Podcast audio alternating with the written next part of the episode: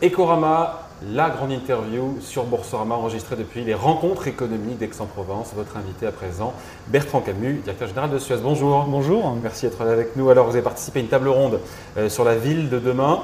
Euh, concrètement, parce qu'au-delà des grands mots, comment elle doit s'adapter pour être plus résilient, plus propre, plus inclusif Des mots qu'on entend souvent? Comment est-ce qu'on fait concrètement? Est-ce qu'on en prend le chemin? Est-ce que le, le plus dur n'est quand même pas devant nous?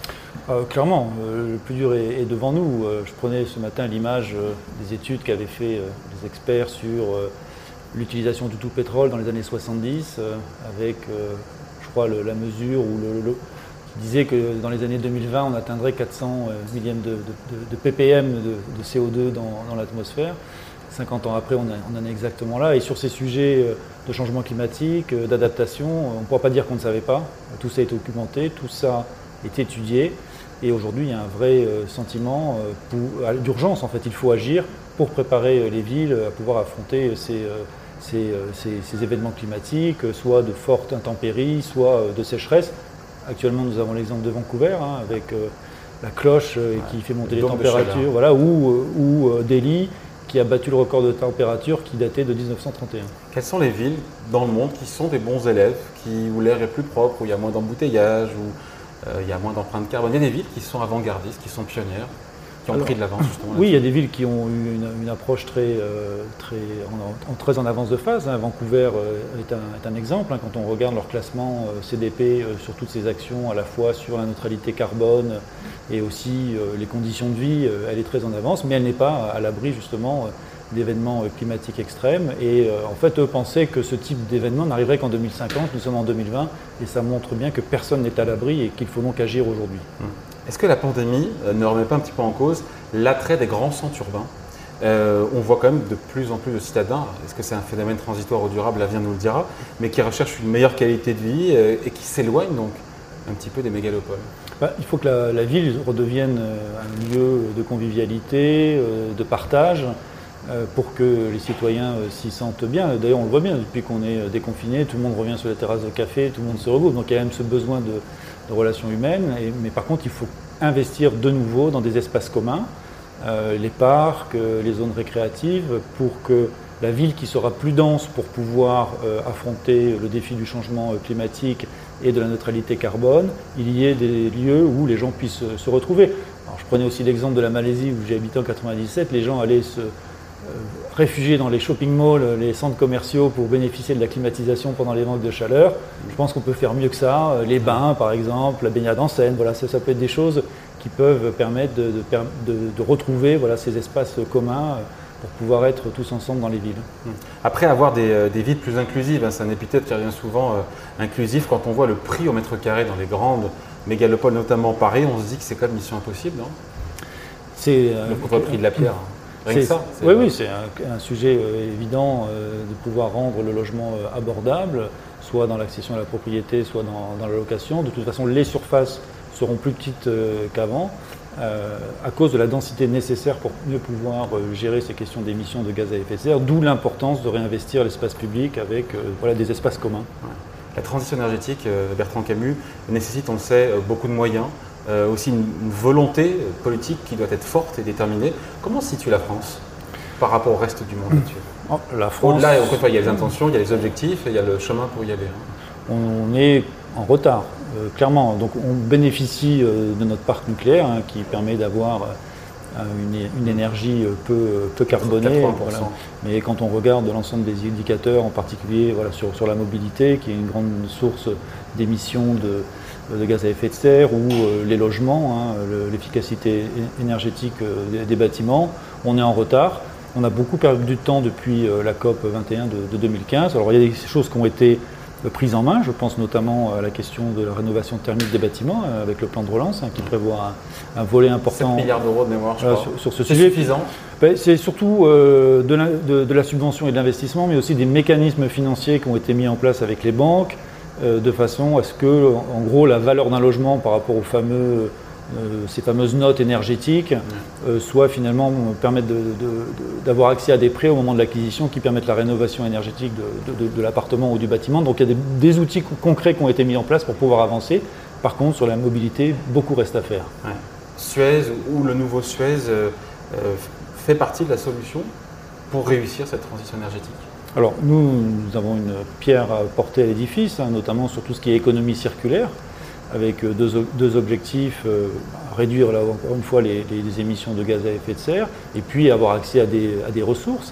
Euh, on a par exemple signé récemment un, accord de partenariat avec Eramet hein, sur le recyclage des batteries.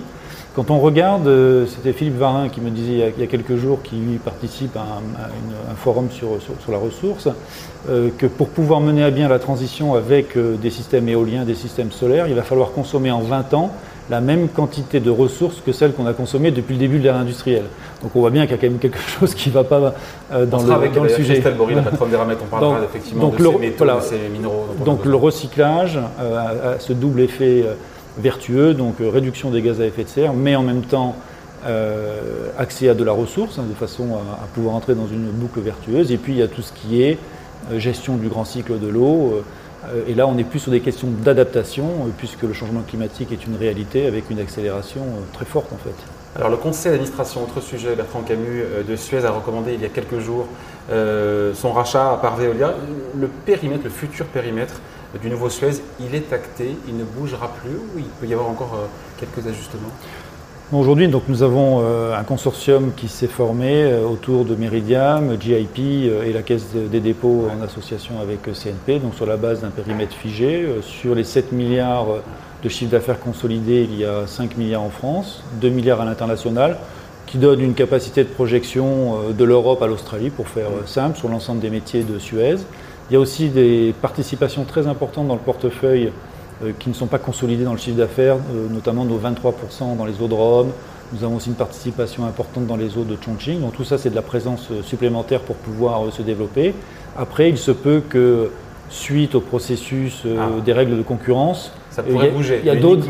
Voilà, il y a des règles, il y a des mécanismes qui ont été mis en place. Si jamais il y a des actifs euh, qui ne pouvaient pas être transférés pour des questions réglementaires, comment est-ce qu'il y aurait une discussion pour compenser par d'autres actifs? Et puis il peut se trouver aussi qu'il y a des actifs qui ne puissent pas aller chez Veolia pour des questions antitrust. Justement, dans ce cas-là, est-ce qu'il y aura une, espèce de droit prioritaire il y, a, une clause qui est prévue pour que le, nouveau Suez puisse faire une offre sur ses actifs. De manière prioritaire De manière prioritaire. Euh, sur le périmètre euh, à l'étranger, international, Bertrand Camus, donc on a dit Italie, Inde, Chine, en Afrique. Nous sommes en Inde, euh, en, Asie centrale, euh, en Australie. Donc en fait, c'est 6 euh, milliards d'habitants sur les 7 et, 7 et quelques. Hein, en fait, on a perdu uniquement notre présence aux Amériques, entre voilà, Amérique du Nord et Amérique du Sud. Vous vous êtes battu, Bertrand Camus, pour que le nouveau Suez conserve une taille critique. Est-ce que ça sera vraiment le cas? Est-ce que ce nouveau Suez a 7 milliards d'euros? Ah oui, aujourd'hui, la question de la taille critique et de la, oui, la viabilité de l'entreprise euh, est, assurée, hein, puisque nous avons notamment euh, récupéré euh, l'ensemble des savoir-faire technologiques, hein, que ce soit les centres de recherche et de développement, que ce soit les activités de construction qui sont très importantes pour répondre aux besoins en infrastructure, et puis aussi tout ce qui est un peu notre bébé, les solutions digitales, hein, qui sont aujourd'hui de plus en plus importantes dans l'optimisation non seulement du développement, mais de la gestion des infrastructures. Donc la viabilité euh, est assurée, le périmètre est suffisant pour amortir les coûts liés euh, à ces investissements hein, d'innovation, de recherche et développement. Voilà, maintenant la question c'est comment ce, nouveau Suez, ces nouvelles équipes se redéploient et repartent à la conquête euh, de, nouveaux marchés sur un secteur qui reste, qui reste porteur. Alors vous l'avez déclaré il y a quelques jours, vous ne serez pas, Bertrand Camus, le nouveau, le, dirigeant de, ce nouveau Suez. Là, je, m'adresse à l'homme autant qu'au patron de, de Suez. C'est vous avez longuement hésité, encore une fois, dans cette décision. Ça a été compliqué comme décision, c'était un choix difficile de ne pas faire euh, partie de l'aventure euh, du, nouveau Suez. Vous qui, je crois que vous êtes entré en 94, c'est plus qu'un quart de siècle euh, au service de Suez. Donc voilà, c'est pas. Oui, j'ai pris mon temps voilà, pour, pour réfléchir. C'est une, décision. Ça a été une évidence ou il y a eu Non, c'est une décision mûrement réfléchie. Voilà, ça fait 27 ans, comme vous le dites, une carrière essentiellement à l'international, justement, en développement de nos activités dans, sur tous les continents. Euh, je pense que la nouvelle page que doit écrire Suez est une page différente. En fait, ça ne va pas être le même développement que celui que nous avons euh, mené au cours de ce, quart de siècle. Et euh, j'ai considéré que c'était bien que ce soit une nouvelle équipe qui projette l'entreprise vers l'avenir. Et puis moi, voilà, ça me permettra aussi de, regarder d'autres opportunités. On saura ce mois-ci, a priori, c'est ça, qui le nom, le du de la personne qui, vous succédera quelqu'un issu de Suez pas nécessairement d'ailleurs. Alors l'objectif c'est d'avoir quelqu'un euh, effectivement de nommé euh, d'ici la fin du mois de juillet parce qu'il y a énormément de travail en fait euh, pour pouvoir être prêt pour le jour J. on vise le mois de décembre hein, parce que d'un côté il faut passer par le, tout le processus antitrust au niveau de la Commission européenne, dans différentes juridictions. Donc ça, ça va prendre. Qui devrait se prononcer a priori C'est novembre à peu ah, près. Voilà, c'est à peu près le, timing. Après, il y a la création, donc la séparation de l'entreprise. Hein, donc une partie rejoint Veolia, une partie qui intègre le nouveau Suez, la séparation du siège, des fonctions support. Donc il y a tout un travail très fin pour que opérationnellement ce soit fonctionnel dès le 1er, 1er décembre. C'est l'objectif. Et donc c'est important d'avoir quelqu'un à bord pour pouvoir faire les arbitrages, pour pouvoir aussi euh, remettre les équipes dans une dynamique euh, de développement, voilà, tourner la page, ça a été un moment difficile pour les, pour les équipes, elles ont besoin de se reprojeter, et donc on s'est mis d'accord avec le consortium que c'était euh, l'intérêt de tous d'avoir quelqu'un à bord d'ici la fin du mois de juillet. Vous avez déjà une petite idée de, ce que, de là où vous serez, de ce que vous avez envie de faire post 1er décembre? Je, veux rester ouvert sur les opportunités. Je crois que je suis euh, plutôt un homme d'action, opérationnel. Euh, j'ai adoré mon, job là, dans les deux dernières années. Voilà, mettre en place des équipes, une stratégie euh, qui a donné ses fruits. donc on a vécu beaucoup de choses, peut-être trop de choses en, deux ans, mais voilà, ça, a concentré. Bon, voilà, c'est une belle courbe d'apprentissage. Et puis je pense que justement, mon engagement pour l'environnement, ce que j'ai fait peut aussi être utile dans ce que nous allons vivre dans les décennies qui viennent. Et donc, je suis prêt à me mobiliser sur, sur d'autres défis. Hmm. Je sais qu'on ne peut pas réécrire l'histoire, évidemment, mais si vous pouviez revenir un an en arrière, au moment où le président d'Engie euh, annonce que tout est ouvert s'agissant de sa participation de 32% dans Suez, à, pas ce moment-là, bah, à partir de ce moment-là, qu'est-ce que vous auriez fait différemment S'il y avait une chose de différente? Pardon, on ne peut pas réécrire l'histoire, mais euh, s'il y avait une chose, une seule chose. Et après, on passe à autre chose. Non, je pense qu'il y a deux, deux, deux, choses qui ont été euh, peut-être moins bien anticipé, moins bien géré, euh, c'est la façon dont Engie allait gérer ce processus. On s'attendait vraiment à quelque chose d'ordonné. On savait que Veolia serait intéressé, se présenterait, tenterait sa chance. Hein, ce n'était pas une surprise. Mais on pensait vraiment avoir euh, affaire à, un, processus ordonné, ce qui n'a pas été le cas, hein, puisqu'il y a quelqu'un qui s'est présenté et c'est lui qui a finalement euh, décider du, timing de l'opération. Et puis le deuxième sujet, euh, peut-être qui a été euh, moins bien vu, ça a été de chercher des investisseurs pour 30%, ce qui était quand même assez compliqué à l'époque puisqu'on était post-Covid, alors qu'en fait une bonne solution aurait été directement d'avoir une offre pour 100% du, capital. voilà, être en mesure de faire cette offre aurait été quelque chose sur lequel on aurait peut-être pu anticiper davantage. Suez qui a remporté euh, il y a quelques jours, j'ai vu ça, de nouveaux contrats euh, en Chine. Donc le, business doit continuer euh, et on se dit que c'est pas facile de faire du business quand on vit une double crise, à la fois une opération, une bataille, et en même temps le Covid et voilà, c'est pas facile. Mais en même temps, le business doit continuer. Oui, enfin, les équipes ont fait un boulot formidable. D'ailleurs, c'est ce que je leur avais demandé au tout début de, l'opération de Veolia. Hein. C'était nous, on s'occupait de la défense du groupe, à eux de s'occuper de nos clients, de nos équipes de continuer à, développer les activités. Malgré tout, ça vous a handicapé tous ces longs mois de, de On l'a pas senti en fait, on l'a pas Par senti. Aux clients, peut-être capter de nouveaux marchés. Non, on, ne l'a pas senti. On a vraiment vécu sur euh, le, pipe d'activité qu'on avait. Euh, donc les, opérations se sont matérialisées peut-être un peu plus lentement euh, qu'escompté. par contre, là, on voit que maintenant, il faut repartir au contact des clients pour pouvoir réalimenter le pipe. Mais les opportunités sont là, enfin, on voit bien ce qui se passe, et, nos métiers sont au cœur de cette transition. Avec une reprise, on finit là-dessus, de l'activité qu'on observe, euh, notamment au premier trimestre euh, chez, euh, chez, Suez, mais voilà, quand vous voyez le rebond de l'activité en France un peu partout, le FMI nous dit que ça sera encore plus rapide aux États-Unis, le rebond de l'activité, voilà, vous est favorable oui, on voit, euh, on voit un, rebond à la hauteur de, la contraction, en fait. Hein, donc ça, c'est la première chose. Il y a beaucoup d'épargne hein, qui s'est accumulée pendant cette, cette, période, avec peu d'accès aux services. La question de la durabilité de cette reprise est quand même quelque chose qui reste à démontrer dans les semaines et les, mois qui viennent, en particulier si enfin, le, virus, je ne pense pas qu'on s'en soit débarrassé, il va, il va circuler.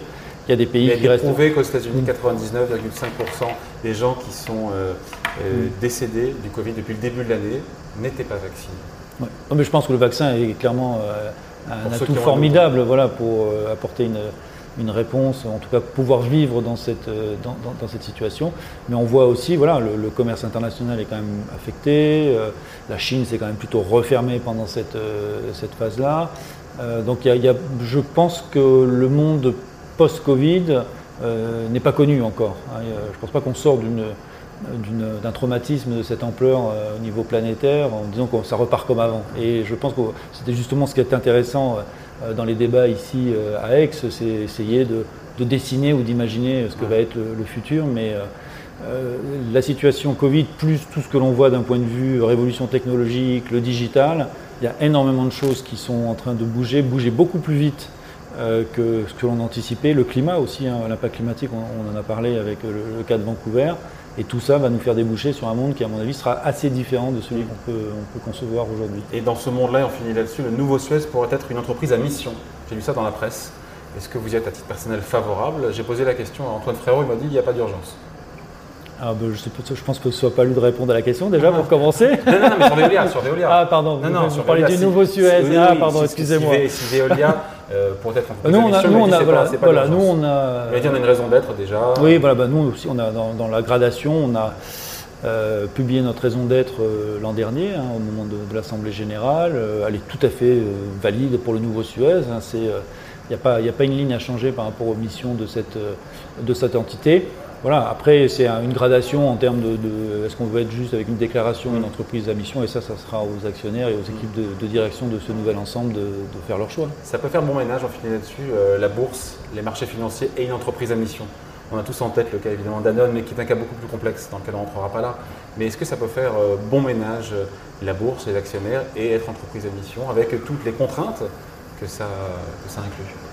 Pense que ce n'est pas incompatible. Hein. Euh, la bourse, elle juge des résultats, euh, des perspectives de croissance. Elle sait être patiente aussi s'il y a une belle histoire, si les résultats sont là. Ce que sanctionne la, bourse, c'est l'incertitude ou le, les promesses non tenues. Les promesses non tenues, voilà, le fait de ne pas délivrer ses, euh, engagements.